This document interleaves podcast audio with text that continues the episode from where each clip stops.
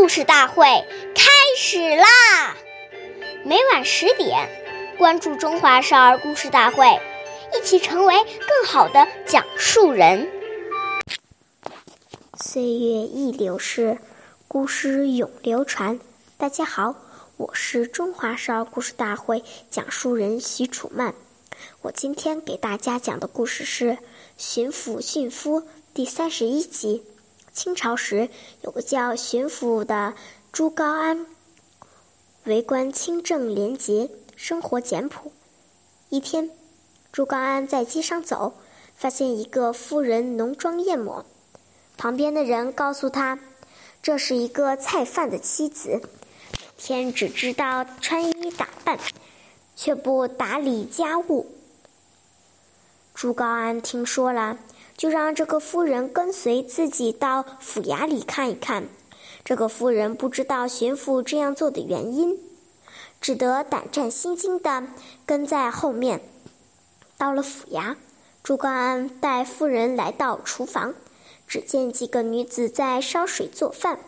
朱高安指着肚旁的一个穿着粗布衣服正在洗菜的妇女说：“这就是我的妻子。”巡抚夫人，小贩的妻子听见了，很吃惊，同时也明白了巡抚的意思，惭愧的说不出话来。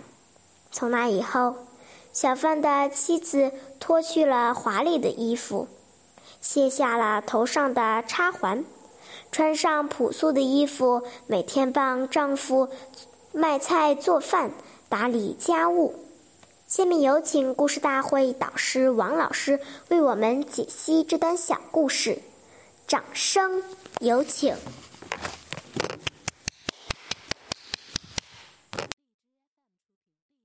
好，听众朋友，大家好，我是王老师，我们来解读这个故事。故事说呀，爱美之心，人皆有之。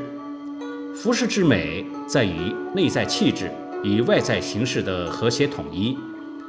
如果只追求外表光鲜亮丽，忽视内在修养，不仅浪费大量的金钱和精力，时间久了，也会因金玉其外，败絮其中而失去真正的美丽。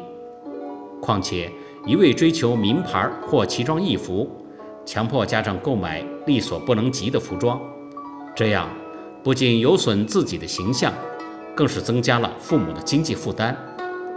父母养育我们已经够辛苦的了，懂事的孩子只盼自己能早一天为父母分忧解难，怎么能忍心再给父母添烦恼呢？其实，穿衣服最重要的目的是保暖遮羞，可是我们在买衣服的过程当中，已经忘记了它本来的目的。反而沾上了虚荣的习性，仔细想一想，实在是不应该呀。好，感谢您的收听，我们下期节目再会，我是王老师。想参与讲故事的同学，请关注我们的微信号“微库全拼八六六九幺二五九”。